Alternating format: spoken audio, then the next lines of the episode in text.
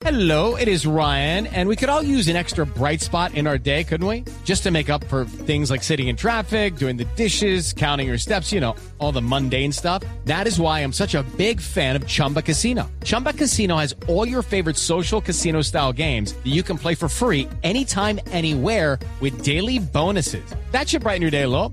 Actually, a lot. So sign up now at chumbacasino.com. That's chumbacasino.com. No purchase necessary. BGW. Void were prohibited by law. See terms and conditions. 18 plus. Análisis, realidad, información en El Radar. Los hechos más importantes de la semana analizados a fondo. El eco de los acontecimientos. Un recorrido por lo que dice la gente con Ricardo Ospina. Aquí comienza El Radar en Blue Radio, la nueva alternativa.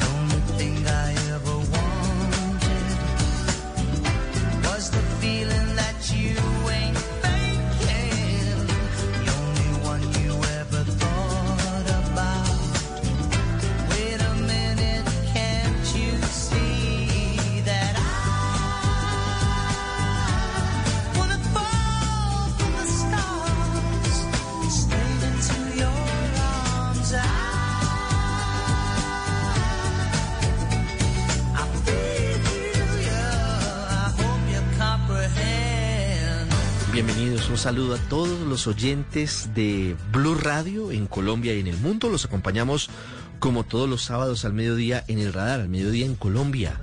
Buenas noches si está en Europa. Buenos días si está en Asia.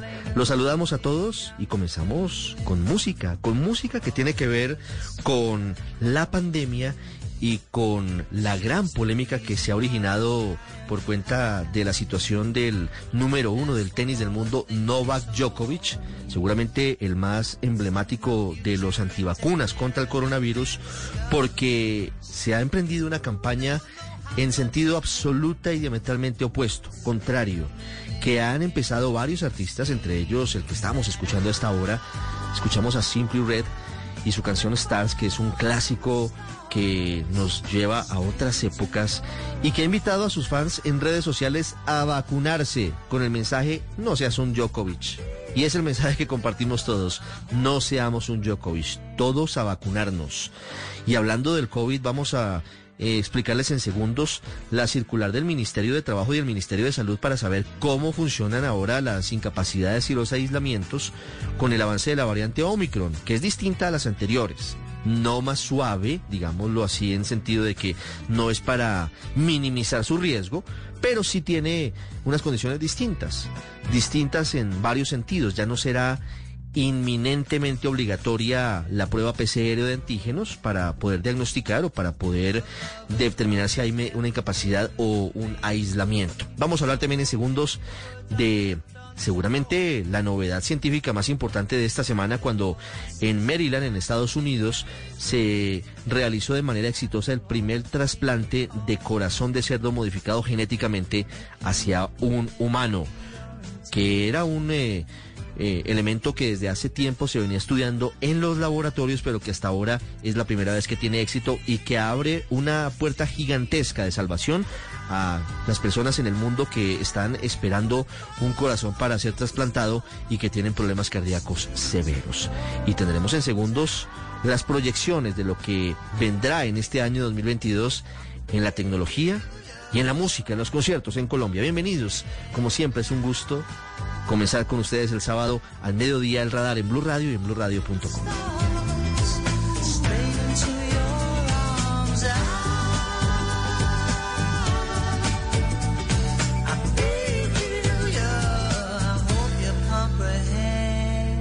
Usted está en El Radar en Blue Radio.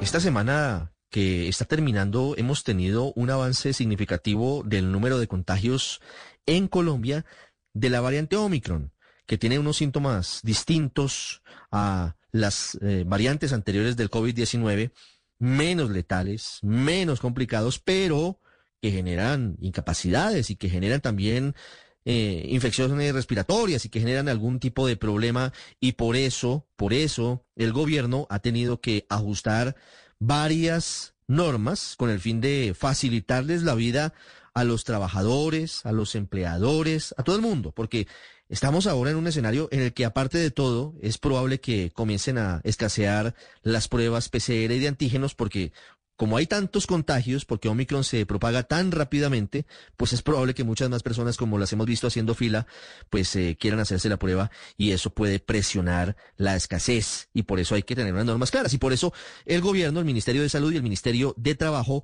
han expedido la circular 004 que tiene fundamentalmente esas normas. ¿Qué hacer? ¿Qué va a hacer usted si tiene síntomas de gripa? Dependiendo del trabajo, dependiendo del cargo, ¿qué hace el médico? ¿Cómo se transmiten las incapacidades? Son muchas preguntas que todos tenemos y por eso intentaremos resolverlas con la viceministra de Asuntos Laborales, Isis Andrea Muñoz, que está con nosotros hoy sábado aquí en el radar. Señora viceministra, buenas tardes. Muy buenas tardes, mi querido Ricardo. Un saludo muy especial para ti y para todos los oyentes de Blue Radio, de por supuesto, eh, a la mesa de trabajo de la emisora. Muchas gracias. ¿Cómo funcionan a partir de ahora eh, los temas delicados, digamos, las incapacidades de una persona con síntomas de una enfermedad respiratoria? Hoy que cada vez es más difícil detectar si es COVID o no es COVID, de si es Omicron o no es Omicron. Bueno, pues mi querido Ricardo, sea lo primero manifestar que, como ustedes ya lo han dicho también, por todas estas circunstancias especiales que estamos viviendo y por en aras de proteger la salud, la vida y el empleo de todos los colombianos, el Ministerio de Salud y el Ministerio de Trabajo han expedido la circular 04 pues de este año que es una medida que busca, ojo con eso, busca orientar a los destinatarios, es decir, los empleadores, los trabajadores, las instituciones prestadoras de servicios de salud y talento humano en salud también para que se permita un aislamiento de personas asintomáticas y sintomáticas. Entonces, esto tiene, digamos que, varias vertientes que podríamos explicar a continuación, si me lo permites, o si hay alguna Sí. otra pregunta No, por que- que supuesto, vayas porque a hacer aquí en especial. Tenemos, tenemos diferentes vertientes, como usted dice, viceministra, porque tenemos los trabajadores que deben asistir a su sitio, a su eh, fábrica o a su empresa. Tenemos los trabajadores que pueden hacer sus labores desde casa, aislados, pero también tenemos el papel de los médicos. ¿Cómo funciona a partir de ahora, digamos que cada una de esas piezas? Muy bien, mi querido Ricardo. Mira, tenemos entonces personas sintomáticas. Es decir, cuando usted siente de pronto que le va a dar una gripa, que tiene congestión nasal, eh, bueno, cualquier síntoma que a usted le pueda decir que tiene gripa, en este caso estaríamos pensando en, en una, en la variante Omicron o de pronto COVID, positivo para COVID-19, esas personas sintomáticas deberían aislarse por siete días desde el inicio de los síntomas sin necesidad de acudir a una prueba. Esto tiene unas excepciones y son las personas de 60 años o las personas mayores de 60 años, los menores de 3 años o personas con factores de riesgo. ¿Qué puede pasar entonces ahorita respecto de las preguntas que usted me hizo? De ahí puede surgir un certificado de aislamiento o un certificado de, incapacidad. Se le recomienda al médico que debe indagar sobre la actividad laboral del paciente, porque debe concluir entonces si existe la posibilidad de realizar teletrabajo, trabajo remoto o trabajo en casa. Esto es bien importante porque según su estado clínico, es decir, la gravedad o no del paciente, él podría determinar entonces si le da una incapacidad temporal al trabajador. Tenemos también entonces personas asintomáticas. Hay también dos posibilidades con estas personas asintomáticas, es decir, que no tienen síntomas. La primera es que haya tenido un contacto estrecho con un caso confirmado positivo 19, pero que tiene el esquema completo de vacunación. Esta persona sintomática que se haya acercado a alguien COVID positivo puede seguir laborando en condiciones normales en su lugar de trabajo. Por eso es bien importante que todos tengamos nuestro esquema de vacunación completo. Lo que no pasa, por ejemplo, con las personas asintomáticas que hayan tenido un contacto estrecho con un caso confirmado de COVID-19, pero que no tiene su esquema de vacunación completo. Esta persona también debe aislarse siete días desde el primer día de la exposición con esta persona positiva. De ahí también, mi querido Ricardo, pues puede surgir el certificado de aislamiento o el certificado de incapacidad. Sí, sobre eso, sobre eso quería preguntarle, viceministra, porque Sí. ese me parece un punto bien importante. ¿Quién define si da un certificado de aislamiento o de incapacidad? ¿Y con base en qué criterios los da? ¿Cómo funciona? En todos los casos debemos recordar que el, el- el, em, que el diagnóstico eh, está en virtud, se encuentra en virtud de la autonomía médica. Esta autonomía médica se encuentra establecido en la ley. Entonces, el médico acredita una incapacidad temporal del trabajador para desempeñar su actividad laboral siempre y cuando efectúe el profesional una evaluación del estado clínico del paciente. Es decir, será el médico respetando su autonomía médica quien decide si le brinda única y exclusivamente un certificado de aislamiento o una incapacidad. Recordemos que el certificado de aislamiento es, señor, usted se va para su casa, pero está en plenas condiciones de seguir trabajando, pero la incapacidad médica no. Claro. ¿Cómo funciona el certificado de aislamiento o de incapacidad, viceministra, de acuerdo con la tarea que deba desempeñar el trabajador? Y se lo pregunto porque algunos trabajos se pueden hacer desde casa. Y ahora yo quisiera que nos aclarara cuál es la diferencia entre los tres términos que, que usted ha mencionado, que son teletrabajo, trabajo remoto trabajo en casa. Pero para lo que vamos es, hay muchas personas que pueden hacer ese trabajo desde casa, aislados, digamos. Pero hay otros que necesariamente deben ir presencialmente a sus empresas. Los operarios de una fábrica, por ejemplo. ¿Cómo funcionan esas variables? Es donde en- en- nosotros en le todo esto? pedimos al médico, ahí es donde nosotros le pedimos al médico que por favor indague sobre la actividad laboral del paciente para que tome dentro de su, de su autonomía médica una determinación. Porque como les digo, ya es responsabilidad de cada ciudadano si tiene su esquema completo de vacunación y si puede seguir entonces trabajando en su sitio de trabajo con completa normalidad, así haya tenido un contacto estrecho con un caso confirmado COVID-19, pero pero es auto- en esa autonomía, eh, digamos, de los médicos, sí, definitivamente ni la cartera de salud ni la cartera laboral, pues han querido brindar unas directrices, por supuesto, porque esto también se encuentra en el marco de la ley estatutaria de salud, pero por eso la sugerencia es que pueda indagar específicamente a qué se dedica la persona que va a consultarle. Claro, pero ¿qué pasa si, por ejemplo, el médico viceministra hace la evaluación y considera que no necesita o no requiere una incapacidad del trabajador y el trabajador se- no se siente en condiciones de ir a trabajar? Digamos que ahí habría una colisión entre lo que está sintiendo la persona y lo que el médico certifica en su autonomía. ¿Cómo funcionaría ahí? ahí sí yo no le podría no le podría decir según la capacidad de la persona de trabajar o no eh, si él le puede dar una incapacidad o no lo que puede hacer entonces el médico es darle un certificado de aislamiento el certificado de aislamiento es, venga, váyase para su casa. Yo no le puedo dar la, la, la condición de incapacitado porque definitivamente yo a usted lo veo en plena capacidad para seguir laborando si puede realizar su trabajo eh, por estos medios virtuales que le brinda la normatividad colombiana, pero ahí sí, si, si entre el médico y el paciente hay algún choque, claro que nosotros sabemos, todos hemos visitado a un médico, nosotros podemos solicitarle al médico también la incapacidad dependiendo de cómo nos sintamos y creo que los médicos, mm, pues en su conocimiento de su autonomía también siempre hacen eh, mucho, mucho caso a lo que el paciente también le está comentando, ¿no? En esos casos, ¿la EPS paga las incapacidades? La incapacidad, claro, por supuesto que sí. El sistema, sí, señor. Viceministra, la pregunta que le formulaba, ¿cuál es la diferencia entre las tres diferentes modalidades, teletrabajo, trabajo en casa y, y trabajo remoto? ¿Cuál es la diferencia entre, entre estas tres variantes? El teletrabajo es una figura que existe hace muchos años y que, y que, y que debe realizar el trabajador mm, autorizado en su casa, tiene más o menos como una oficina en su casa. El trabajo en casa es una medida autorizada, bueno, por ley de la República el año pasado y digamos es una figura nueva, se puede hacer un trabajo en casa cuando, cuando existan mm, circunstancias eh, especiales diferentes y no se hace desde el principio de la vinculación, es decir, el teletrabajo sí se hace con una vinculación de teletrabajo, pero el trabajo en casa no.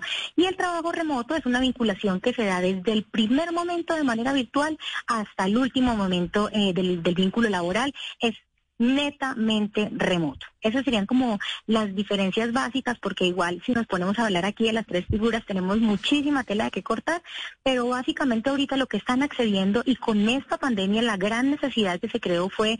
Eh, la de trabajo en casa, porque definitivamente, como es de conocimiento público, pues eh, entramos en un tema desconocido, en una circunstancia especialísima como lo fue esta pandemia, y todos tuvimos que recurrir a hacer un trabajo en casa y a lograr mm, negociar con nuestro empleador cómo íbamos a hacer esas, esas labores que hacíamos antes en el lugar de nuestro trabajo y trasladarlas a la casa. Pero la diferencia es que el empleador no debe montarle básicamente una oficina en la casa al, al, al trabajador, que sí es lo que se debe hacer, por ejemplo, eh, por ejemplo, en el teletrabajo o en el trabajo remoto.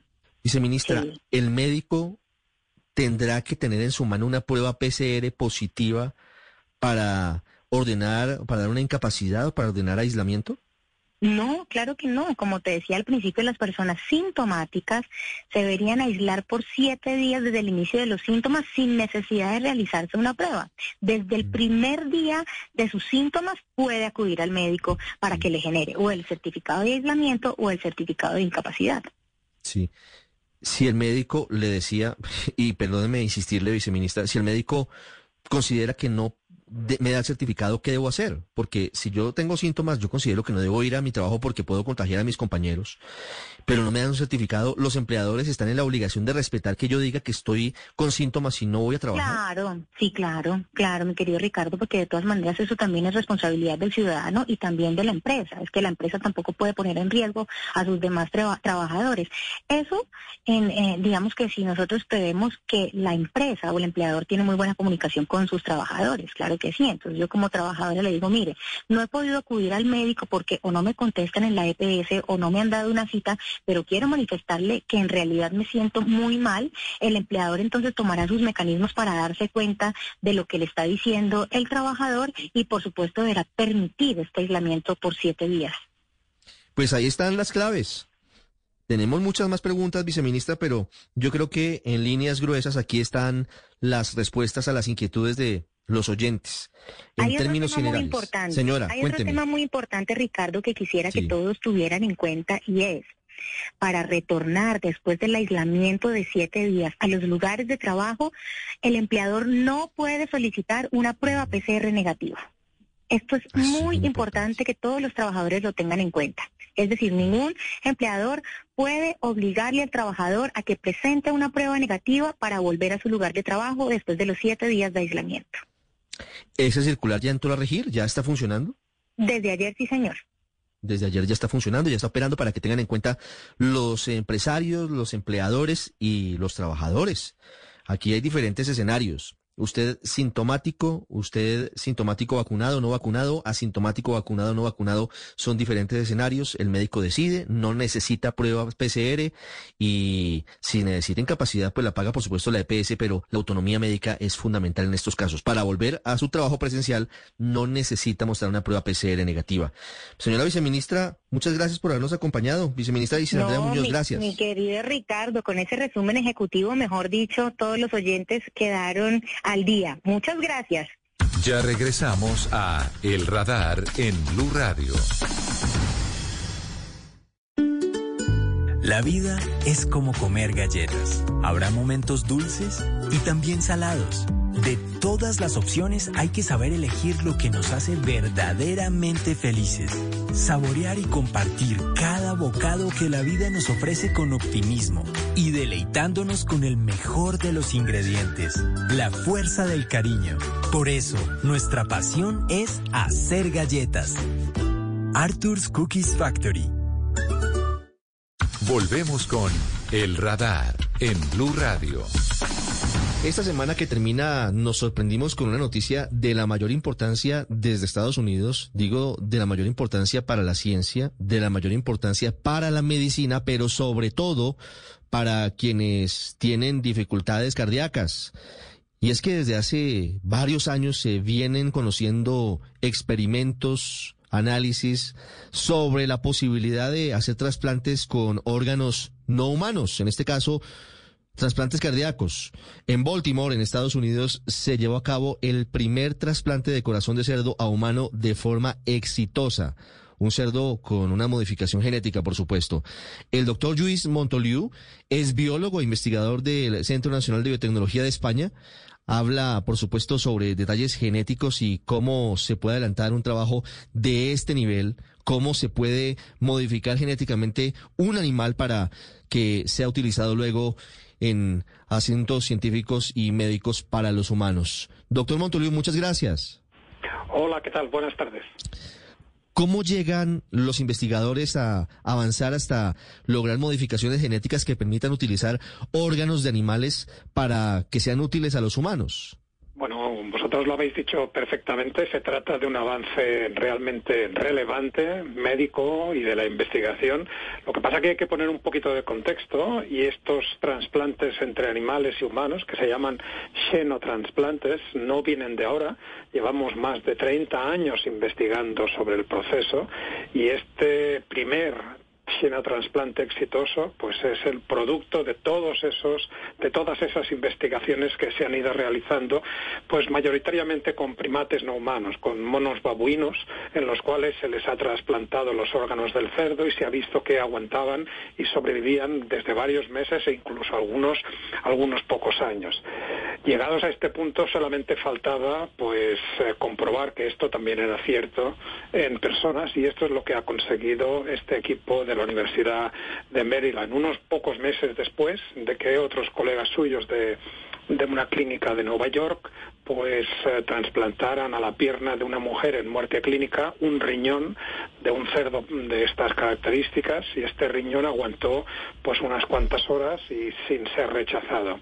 Yo creo que estamos ante una nueva ola de innovaciones en trasplantes y esto es una esperanza para todos aquellos que están esperando en lista de espera para que les trasplanten sus órganos y no no les llega el órgano que están esperando. Sí, tal vez eh, esa es la gran innovación y el gran cambio que tendría para miles, si me apura, para millones de personas que están en ese listado de espera y a veces fallecen justamente buscando un donante.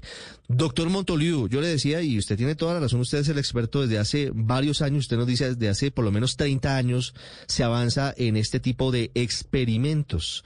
¿Por qué se decidió avanzar en los cerdos? ¿Por qué los cerdos son los que se utilizan para este tipo de trasplantes? Bueno, los cerdos y los humanos somos bastante más parecidos de lo que estamos dispuestos a admitir.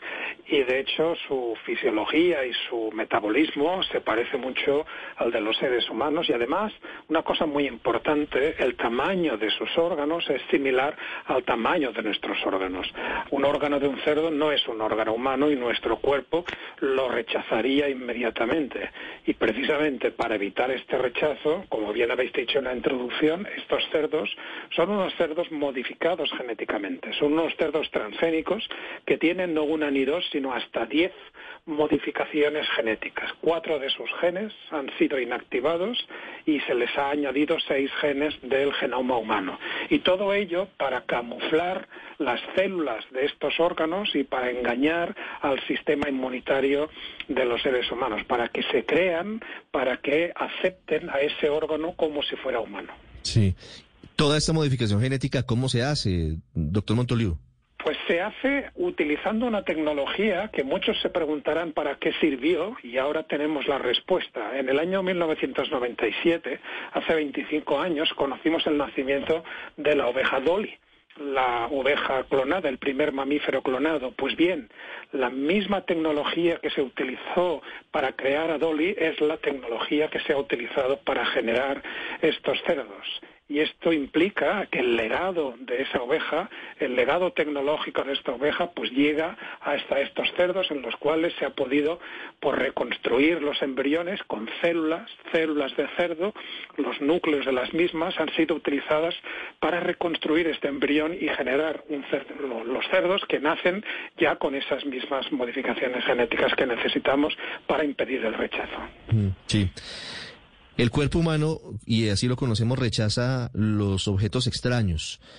¿Cómo logran hacer la modificación genética para que el sistema inmunitario de los humanos logre ser eh, distraído o logre ser engañado, como usted nos dice, cuando se ubica, por ejemplo, en un trasplante un corazón de cerdo? ¿Eso, eso cómo se hace? ¿O, cuál es, digamos, si me permite la comparación, cuál es el velo que se le pone al sistema inmune del humano para evitar que lo rechace, que rechace y expulse el órgano?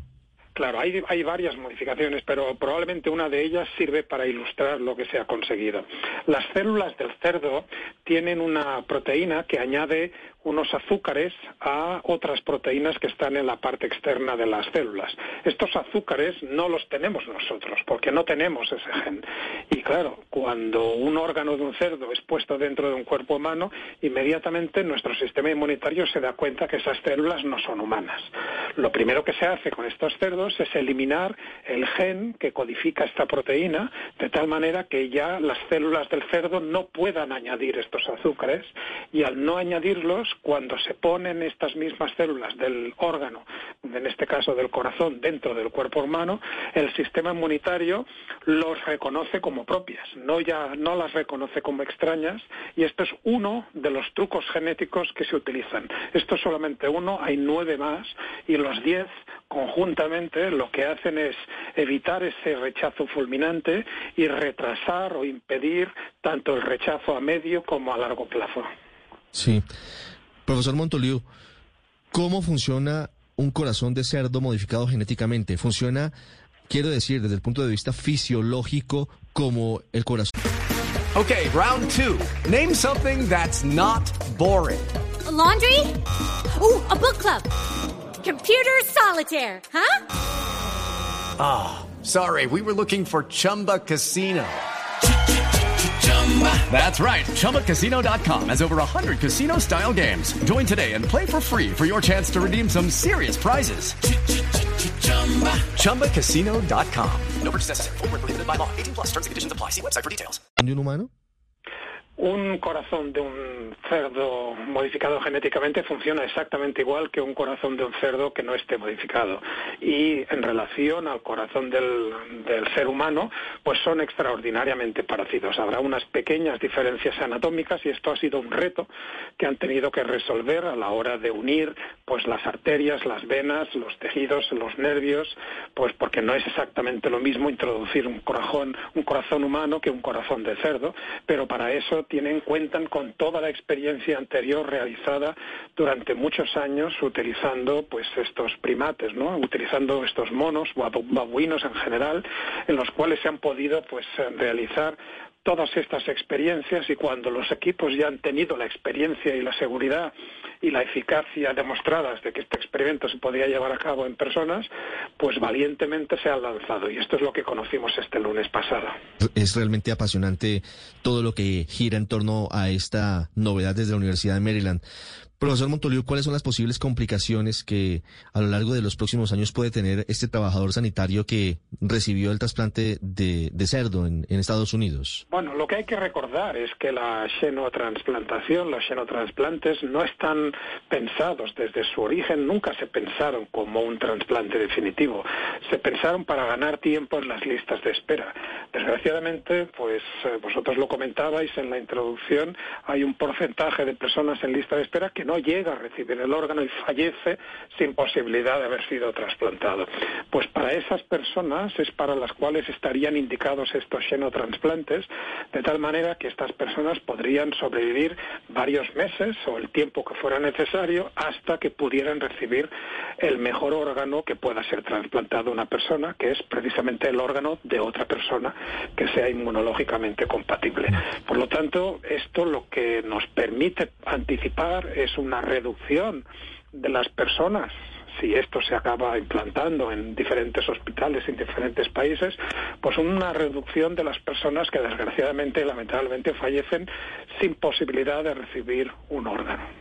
Pero quiere decir que ese trasplante sería temporal, ese xenotrasplante sería temporal mientras se logra obtener el trasplante de un corazón humano?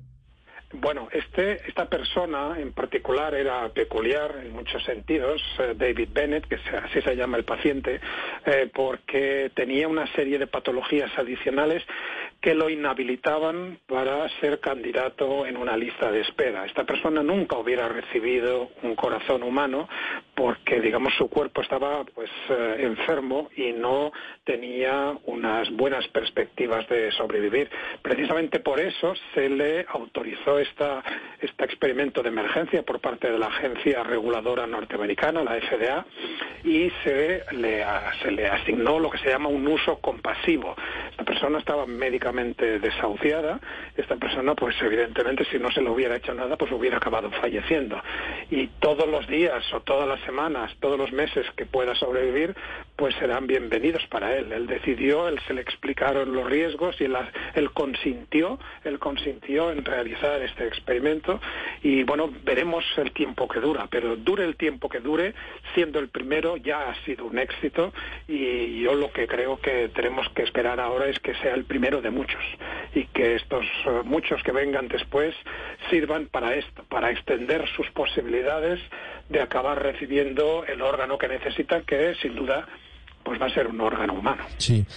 De otro lado, eh, profesor, está la discusión bioética. Seguramente usted se ha tenido que enfrentar a sectores que afirman que este es un uso utilitarista de los animales, hablando de los cerdos modificados genéticamente.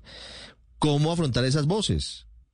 Bueno, yo, eh, yo creo que, eh, como bien dices, hay una serie de dilemas éticos que se suscitan con un experimento de estas características, pero precisamente la, ética lo que nos provee es de herramientas para para equilibrar y para balancear pues diferentes propuestas, ¿no? Por un lado tenemos la posibilidad de salvar y de que sobreviva una persona que de otra manera fallecería porque tiene un corazón dañado y en el otro extremo de la gráfica, en la otra punta de la balanza, tenemos pues el hecho cierto de que tenemos que sacrificar un animal para obtener su corazón.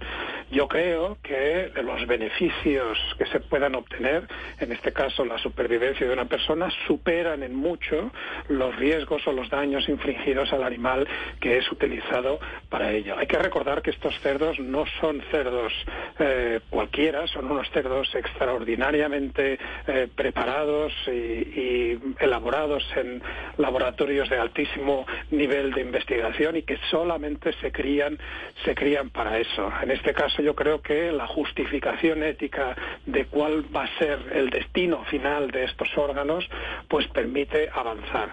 Y repito, que eh, hablando de cerdos y comparándolos con los primates no humanos que son más cercanos a nosotros, pues este tipo de experimentos probablemente sería imposible de realizar, por lo menos en Europa, en la Unión Europea sería imposible de realizar porque nuestra legislación impide la utilización de estos primates no humanos en este tipo de experimentos porque la, digamos, la empatía, los eh, elementos o los dilemas éticos que suscitan los primates son muy superiores a los que pueden suscitar los cerdos. Sí, profesor. ¿Es factible que en el corto plazo se masifique esta práctica? Quiero decir, la posibilidad de que esas personas que son millones en el mundo, que están a la espera de un trasplante de corazón, tengan acceso a un corazón de cerdo modificado genéticamente? Y lo importante será que estos hospitales, estén en el país en el cual estén, sean capaces de acceder a estos cerdos modificados genéticamente a un precio razonable, ¿no? Hay que acordarse siempre de el cuarto principio de la bioética, que es el principio de justicia, ¿no?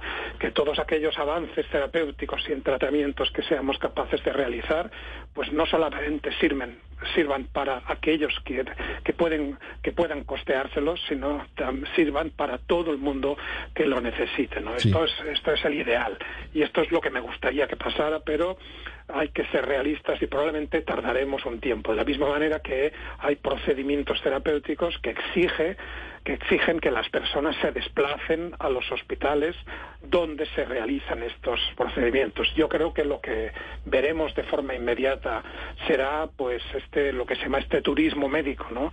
El acceso, el- los viajes a los hospitales donde se oferten este tipo de técnicas. ¿Tiene usted cifras de cuánto cuesta un trasplante de corazón de, de este tipo, un senotrasplante? N- No tengo idea, pero estoy seguro que es un precio muy muy importante. Pero es una tecnología tan innovadora que yo creo que está fuera de discusión el hecho de que tenga que sufragarla el propio paciente. Yo creo que son tecnologías lo suficientemente importantes y relevantes para que los sistemas nacionales de salud, los propios estados, corran con estos gastos. Evidentemente siempre gastos razonables y tras una negociación y tras la discusión con las empresas proveedoras de estos cerdos que naturalmente tienen derecho a resarcirse de sus inversiones y a obtener pues su beneficio, ¿no? Pero siempre de forma razonable. Mire, me preguntan algunos oyentes, ¿esto abre la puerta a otros trasplantes, por ejemplo, de hígado o de riñones de cerdos modificados genéticamente hacia humanos? Absolutamente, absolutamente, claro que sí. Eh, hay una serie de órganos metabólicos que sabemos que son muy relevantes para nosotros y que no podemos vivir sin ellos. Eh, podemos vivir sin el bazo, nos lo pueden extraer, pero no podemos vivir evidentemente sin el corazón, ni el hígado, ni el páncreas, ni los riñones. Estos son cuatro órganos que probablemente van a ser los primeros que se van a utilizar en este tipo de xenotransplantes. Desde España, uno de los más importantes genetistas, uno de los hombres que conoce con mucho detalle lo que está pasando hoy en el mundo y que nos ha sorprendido comenzando apenas despegando en este año 2022. Profesor Luis Montolivo, ha sido un placer compartir con usted y que nos explique este trasplante de cerdo modificado genéticamente y de su corazón a un humano. Muy amable. Un placer, cordiales saludos. Usted está en el radar en Blue Radio. Esta es Sutatensa Bogotá, HJCY, Sutatensa Bogotá, emisora matriz de la cadena Sutatensa de Colombia, afiliada a Asomedio. Esta es la identificación de la ya desaparecida Radio Sutatensa, de la acción que formó parte de un grupo de actuaciones de la Iglesia Católica con el fin de evangelizar, con el fin de educar a miles, a millones de colombianos en otros tiempos, porque estamos hablando de una Colombia distinta, de una Colombia que era mayoritariamente rural y que, entre otras cosas, pues no tenía las facilidades que hoy tiene el mundo de la tecnología. Por eso la radio, y en particular Radio Sutatensa, fueron tan importantes para muchas familias a través de lo que significó ese trabajo social tan importante de la acción cultural popular, que era el órgano de un sector de la Iglesia Católica. Y estamos hoy escuchando esto también, la identificación de los programas, de algunos programas de esa desaparecida y recordada Radio Sutatensa.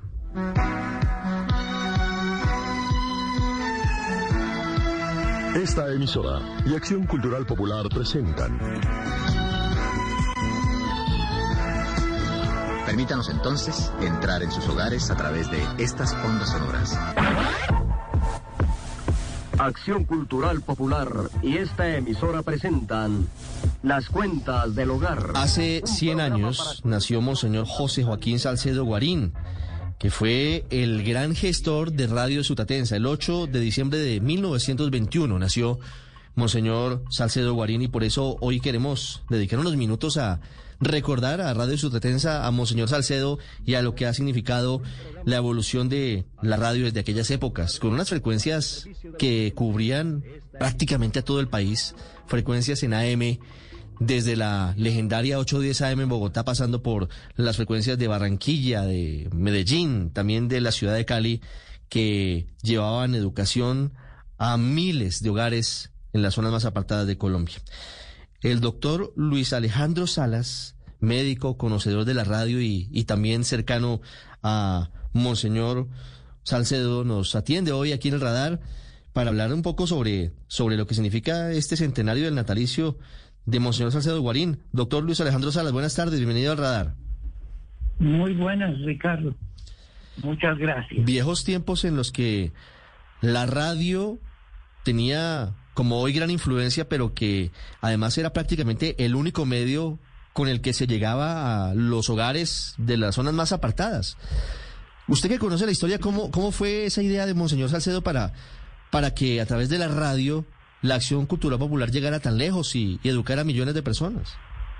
eh, Colombia vivía otros tiempos, en 1947, que fue el inicio de esta actividad, eh, la mayoría absoluta del país era del sector rural. Y en el sector rural no había realmente una electrificación que valiera la pena. La electrificación era urbana, pero no rural. Entonces, él comenzó por eh, invitar a los campesinos en 1947 a hacer un teatro para proyectarles una película, la primera película que él presentó a los campesinos de Sutatensa se llamaba Primavera. El proyector lo instaló en la casa cural y eh, después él pensó que con unos eh, receptores de pilas empezó a llamarlos y a comunicarse para de- invitarlos a que hicieran bazares o reuniones para conseguir los recursos para hacer el teatro. Entonces, pues hubo que empezar a pensar en que había que construir teatro y casa cural. ¿Eso dónde fue, doctor? Eso fue en Sutatensa. En Sutatensa. era una población muy pequeña y que ni siquiera figuraba en, los mapas de Colombia. ¿Cómo logra avanzar Monseñor Salcedo desde la idea del teatro, desde el país de los sitios en los que vivían los campesinos, en zonas muy apartadas sin energía eléctrica, a masificar la radio? Porque recuerdo alguna vez que contaban la historia de que llegaron los radios incluso con la única frecuencia de Radio Sutatensa. Y así fidelizaron la audiencia. ¿Cómo es esa maravillosa travesía y esa aventura de Monseñor Salcedo? La idea de- fue de él y consiguió tres receptores de pilas para llegar a las veredas eh, de Sutatensa y decirles a los campesinos que eso era interesante, que ayudaran a la obra del teatro y ya. Al comienzo simplemente la eh, comunicación con ellos era a través de la radio y utilizando un equipo de HK7HM, que era un equipo de radio aficionado con una frecuencia eh, fija. Eso lo llevó a él a encontrar que la radio era una cosa muy interesante y podría de repente eh, multiplicarse, ampliarse. Entonces, eh, luego en 1948 ya tenía ma- mayor comunicación y en 1949 ya eh, él pensó no solamente en que hiciera una radio para hacerle propaganda a la obra, sino a la obra del teatro, sino en eh, realmente llegar a los campesinos y eh, proporcionarles un medio de, diversión, de información. Y por esto pensó y se inventaron las escuelas radiofónicas, es decir, un sistema que permitiera enseñar a la gente para que pudiera vivir mejor. Entonces eh, ya hizo un, un convenio con alguien de los Estados Unidos, con la General Electric, para conseguir receptores que le permitieran eh, multiplicar esa idea.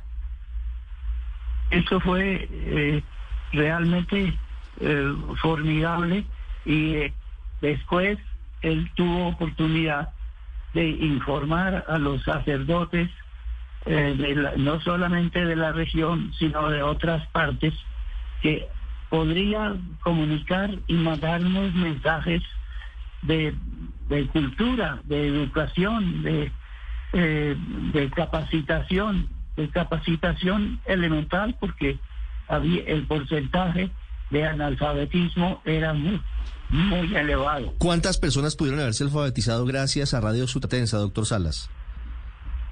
Eh, yo creo que, aunque no hay unas estadísticas muy precisas, pero serían millones realmente de personas, porque eh, en ese entonces, como te digo, la, la radio era el medio para poder informarse y comunicarse. La frecuencia cautiva era con el propósito de que no se distrajera la gente y de que más fácilmente pudiera sintonizar la emisora cultural que quería ayudar a la educación, no solo a la alfabetización, que fue inicialmente también un pensamiento importante.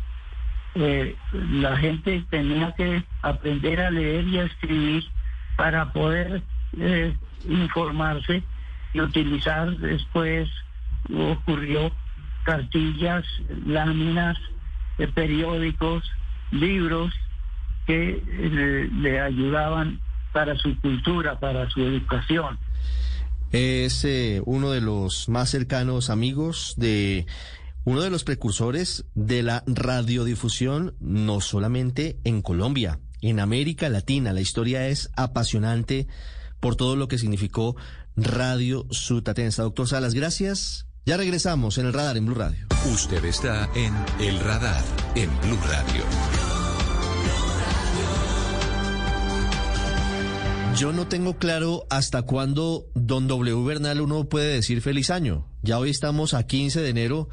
Todavía es válido, sí, todavía. Estamos empezando el creo año. que- sí, yo creo que el día de hoy es el día límite. O sea, la mitad de enero ya es la, el día límite. Aunque mucha gente dice que si no lo han visto, si no se han visto dos personas eh, durante todo el mes de enero, pues es oportuno decir feliz año. Pues, pues esos son cánones que, que han ido variando. Bueno, pues eh, feliz año para quienes no nos habían escuchado doble.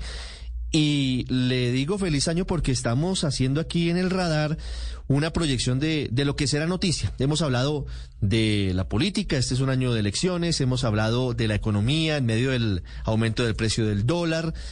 También estamos muy pendientes y hablamos aquí hace una semana de los desafíos y de las noticias internacionales, pero también es un año con muchas noticias de espectáculos, de conciertos, porque se reactiva, se reactiva el sector cultural.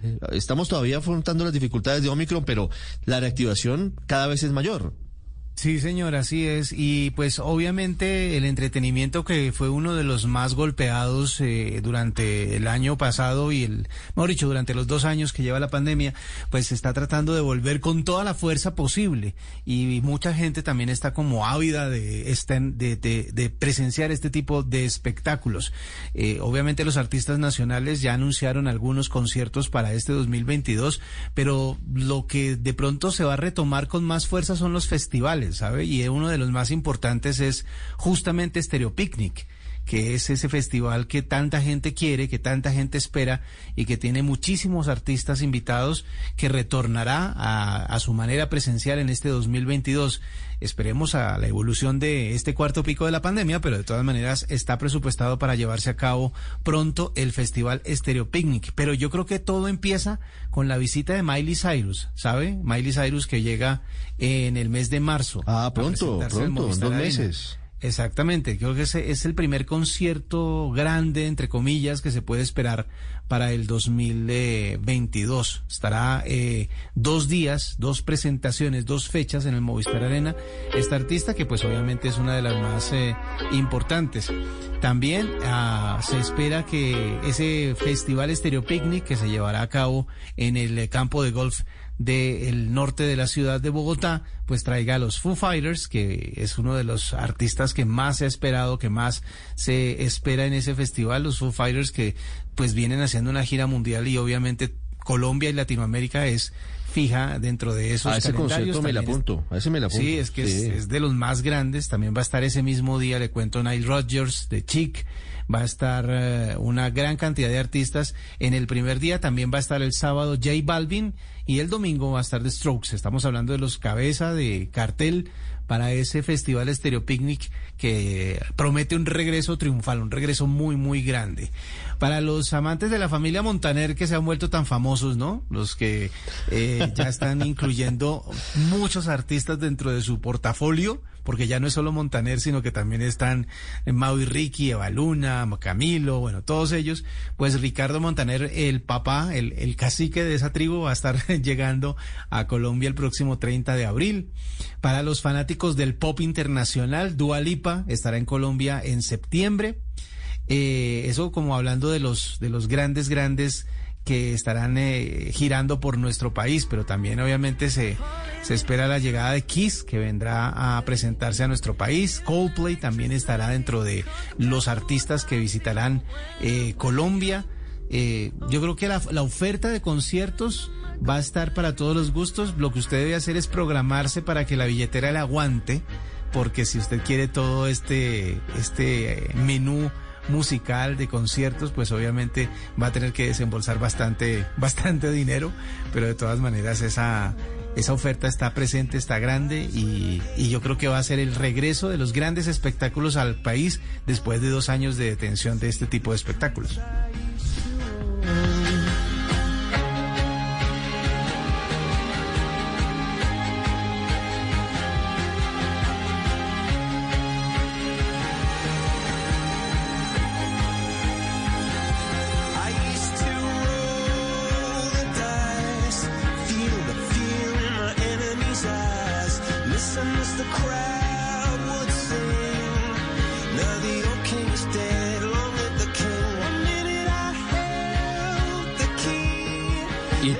Hablamos de lo que será noticia este 2022 en tecnología, un año muy tecnológico, cada vez el mundo girando más hacia ese mundo del metaverso, hacia ese mundo de la inteligencia artificial. Juanita, bienvenida al radar, feliz año. Feliz año, Ricardo. Qué dicha estar con usted para hablar sobre tecnología y sobre esas tendencias. Yo no le tengo respuestas, no le tengo ciertamente como una bola que adivine qué es lo que va a pasar, una bola mágica que adivine qué es lo que va a pasar en este futuro, pero sí le puedo decir cuáles son los temas que estarán en discusión y que estarán en tendencia en este año 2022. Sin duda alguna, el metaverso fue una puerta que abrió Meta o Mark Zuckerberg y su empresa Facebook el año pasado, a finales de 2021 pero no es un concepto que traiga sobre la mesa o que ponga sobre la mesa por primera vez Facebook. Este concepto desde hace mucho tiempo está dando vueltas, pero una vez Facebook lo populariza, entonces todas las compañías empiezan a sacar sus banderitas y a decir, mire, yo también tengo esto en el metaverso, yo también voy a hacer esto en el metaverso, y así es como las grandes tecnológicas se ven impulsadas para hablar sobre sus proyectos en este mundo digital que estará mezclado con, con lo real. Es un concepto todavía difícil de entender, pero es un concepto que se espera pueda empezar a desarrollarse a partir de este año 2022, aunque si usted me pregunta, esto no lo vamos a tener apropiado hasta dentro, dentro de unos buenos años. Sobre todo que tiene que ser democrática, democrática la entrada al metaverso, ¿no? Usted necesitaría unas gafas de realidad aumentada, de realidad virtual para poder acceder a él. No es tan sencillo y hay muchos fanáticos y tecnólogos que que le, le, tienen dudas al metaverso, ¿no? Este tema de, de, lo digital y lo real mezclado, pues todavía genera un poco de incertidumbre. Sí, pero, pero Juanita, pero, el metaverso, para que tratemos de entender, es un mundo paralelo. Es decir, estamos hoy en el mundo real que estamos pisando, en donde estamos hablando usted y yo yo me meto en el metaverso por una pantalla y tengo un mundo paralelo, otra vida, tengo otro trabajo, tengo cómo funciona o cómo se cree que va a funcionar, porque yo sé que todavía no tenemos muy claro porque no, no ha entrado en pleno funcionamiento. Digamos que a usted le gusta, eh, no sé, jugar tenis y usted quiere jugar tenis con su esposa que de pronto en este momento no está en Colombia, sino que está en la China. Entonces lo que usted va a hacer es ponerse unas gafas de realidad virtual, conectarse con su esposa y los dos van a poder jugar en un metaverso. Va a ser muy real, van a estar jugando de verdad en tiempo real, pero no van a estar los dos juntos en un mismo sitio físicamente hablando. Eso es un poco el metaverso. Es entrar a un mundo digital a través de un hardware, pero, pero en tiempo real. Y, y, creo que esa tal vez es como la forma más sencilla que tengo de explicarlo. Puede que me esté equivocando, pero, pero por ejemplo, un concierto.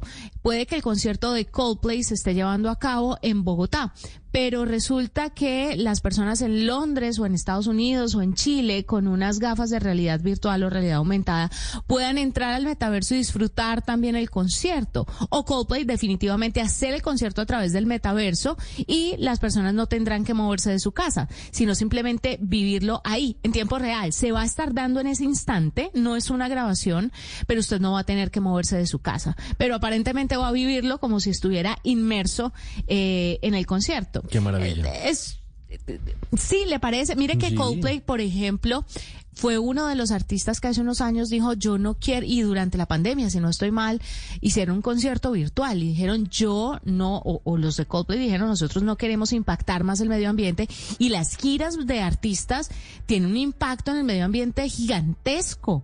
Es por eso que muchos artistas no están queriendo moverse y quieren quedarse en la virtualidad. El metaverso ayudaría a todo esto. Pero si el metaverso va a ser un tema de discusión, los NFTs, l- el arte, el criptoarte también estará en tendencia. Las criptomonedas, sin duda alguna, también darán mucho de qué hablar, sobre todo después de lo que está haciendo El Salvador con esta nueva movida económica del país. También se va a hablar mucho de la ciberseguridad, Ricardo. Y es que desde la pandemia, claro, hay más gente conectada, hay más gente entendiendo el mundo digital, pero los cibercriminales también lo entienden y van tres pasos adelante. Sobre todo porque la gente del común no cree que su, su seguridad eh, sea importante. Y hay que decirles que no solamente las empresas deben velar por la seguridad digital, nosotros también debemos estar pendientes de qué es lo que compartimos y de qué forma lo compartimos. Otro tema importante eh, a tratar será, por supuesto, todo lo que tiene que ver con las redes sociales. ¿Qué va a pasar con Instagram después de todas las filtraciones que se dieron eh, el año pasado? Saldrá una nueva red social que pueda poner en vilo a estas grandes tecnológicas el día de hoy y sin duda alguna el trabajo híbrido, el modelo híbrido, el teletrabajo, la educación, cómo va a seguir funcionando. Eso también empezará a desarrollarse un poco más de manera tecnológica en este año 2022. Pues pendientes de las tendencias, Bonita, gracias. Seguimos haciendo el recorrido por lo que será noticia en este año 2022. Hello, it is Ryan, and we could all use an extra bright spot in our day, couldn't we? Just to make up for things like sitting in traffic, doing the dishes, counting your steps, you know, all the mundane stuff. That is why I'm such a big fan of Chumba Casino. Chumba Casino has all your favorite social casino style games that you can play for free anytime, anywhere with daily bonuses. That should brighten your day a little. Actually, a lot. So sign up now at chumbacasino.com. That's chumbacasino.com. No purchase necessary. Group. Void were prohibited by law. See terms and conditions. 18 plus.